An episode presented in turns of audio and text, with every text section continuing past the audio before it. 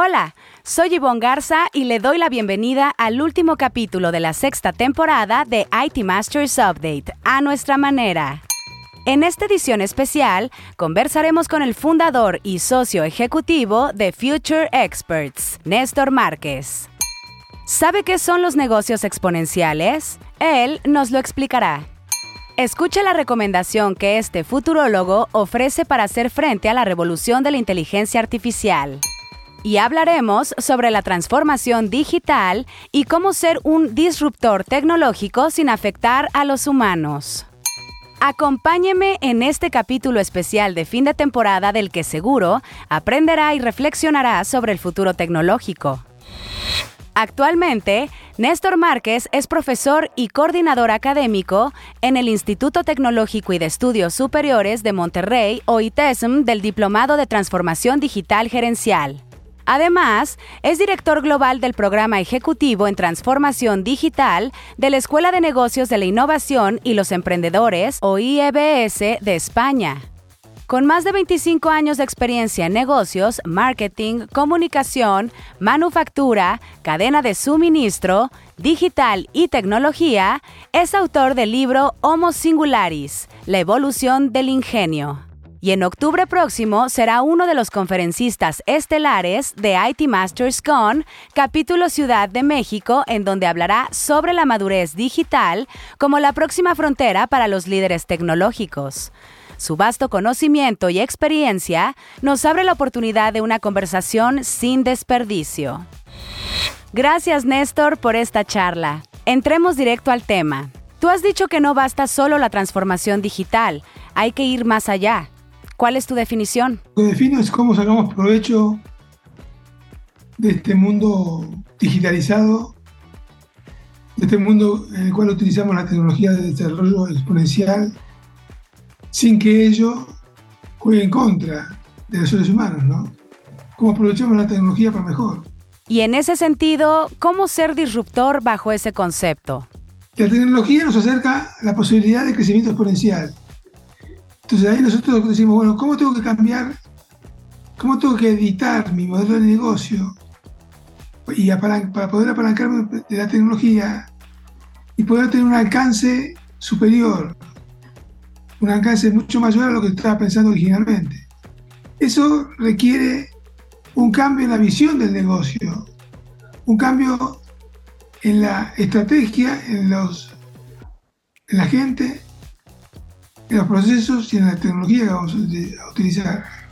Este es el concepto fundamental. Hay un cambio de modelo de negocios porque el modelo de negocio que estamos pensando hoy, tenemos que pensar un, negocio con anabólicos, ¿sí? capaz de expandirse, capaz de crecer, alcanzar rentas exponenciales, para un mundo que tiene que resolver un montón de problemas encaminados a las 10 mil millones de personas. Cuando estemos acercándonos al 2050, y yo estoy investigando el 2050 en el futuro de trabajo, ¿cómo vamos a hacer para darle alimentar a 10 mil millones de personas sin que, terminemos de quemar el planeta? Porque hoy ya queda claro para todos nosotros que hay una oportunidad enorme, pero al mismo tiempo una, una restricción. No podemos seguir jugando. Hablar de negocios exponenciales se dice fácil, pero ¿cómo logras esa mentalidad de crear algo que pueda multiplicarse sin mayor esfuerzo? Siempre va a requerir de esfuerzo. El tema es que podamos multiplicarlos, ¿no? que en sí mismo es importante.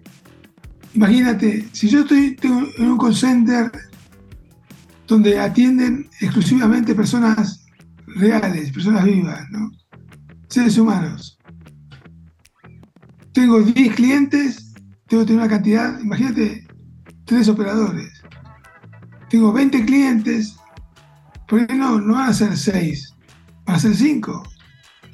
Si tengo 40, no van a ser el doble, ¿sí? Va a ser una fracción. Pero a medida que crece mi negocio, también crecen los costos.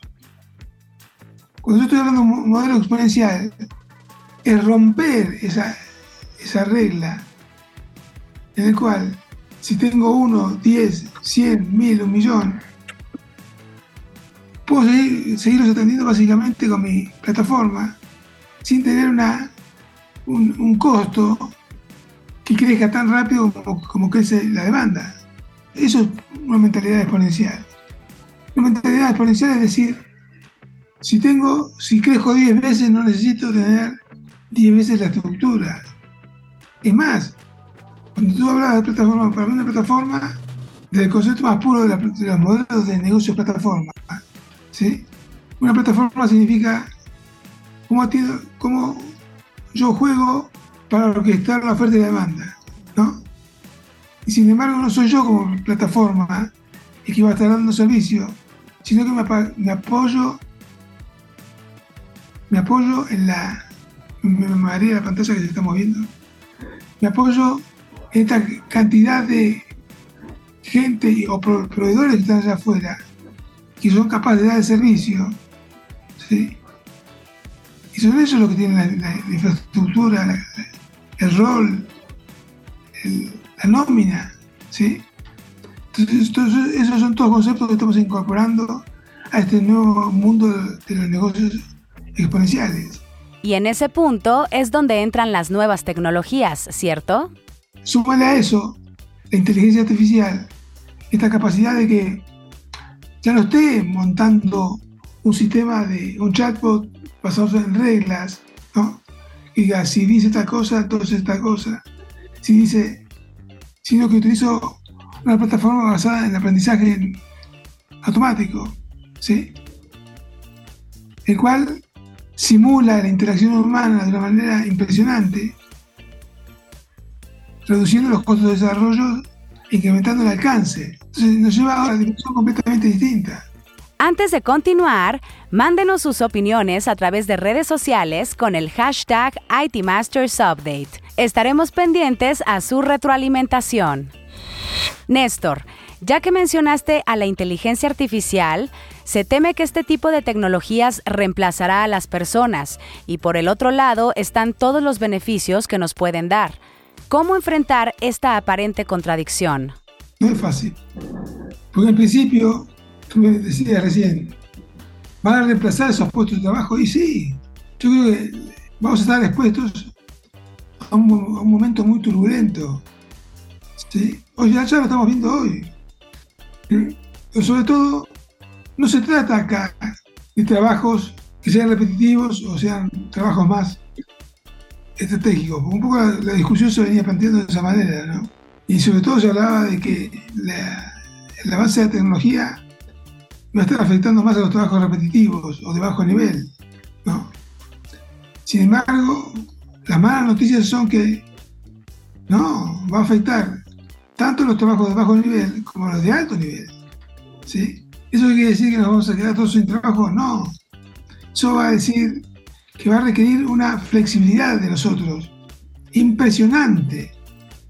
Y yo no sé cuántos de todos los que están, nos, van a estar escuchando están dispuestos a aceptar ese desafío.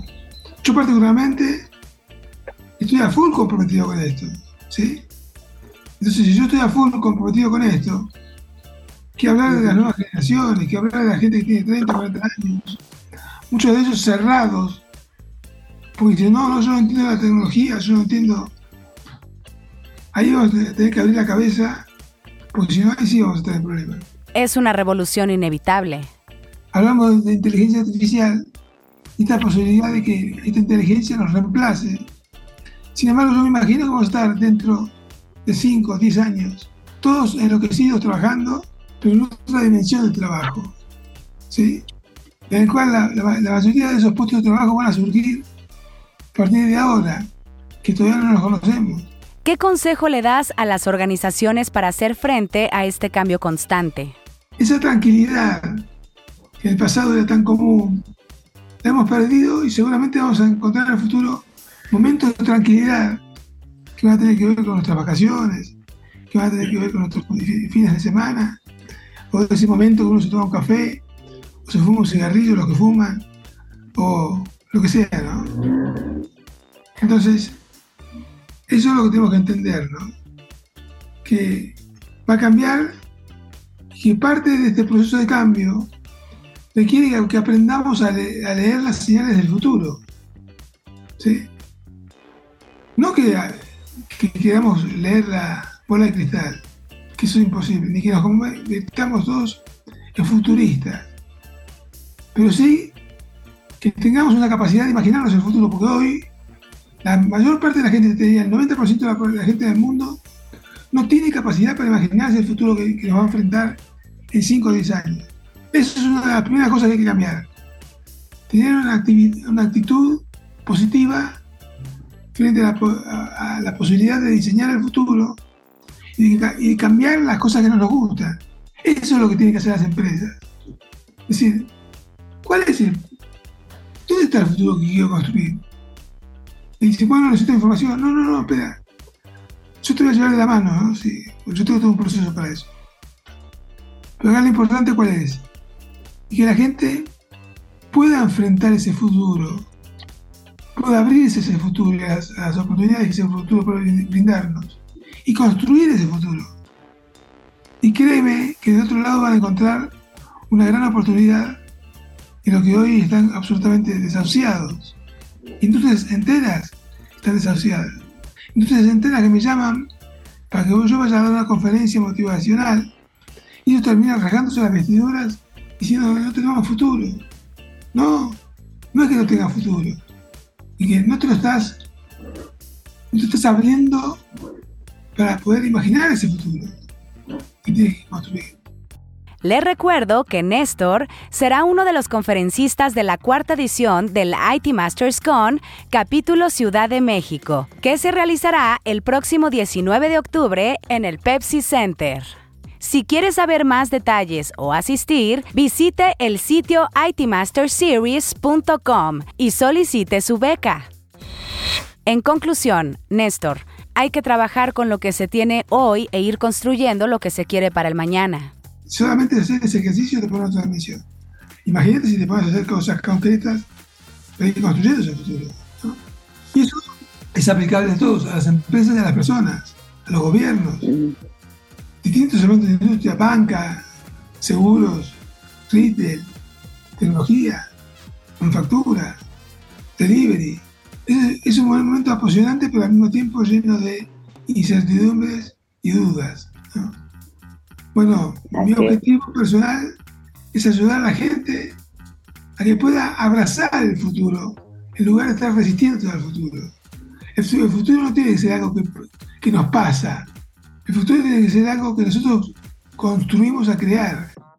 Muchísimas gracias, Néstor Márquez, fundador y socio ejecutivo de Future Experts, por esta charla inspiradora y también por el esfuerzo de garganta que hiciste. Si quiere leer más sobre lo que aquí le contamos o novedades del mundo IT, visite nuestro sitio web itmastersmac.com o síganos en redes sociales como NetMedia. Hasta aquí este episodio y también la sexta temporada de IT Masters Update. Muchas gracias por escucharnos. Deseo que hayan sido 18 capítulos muy enriquecedores que puede volver a escuchar a través de su plataforma de audio favorita. Y le espero en la séptima temporada a partir de la próxima semana, porque su opinión es más valiosa cuando está bien informada. Tiene aquí una cita todos los lunes. Buen inicio de semana.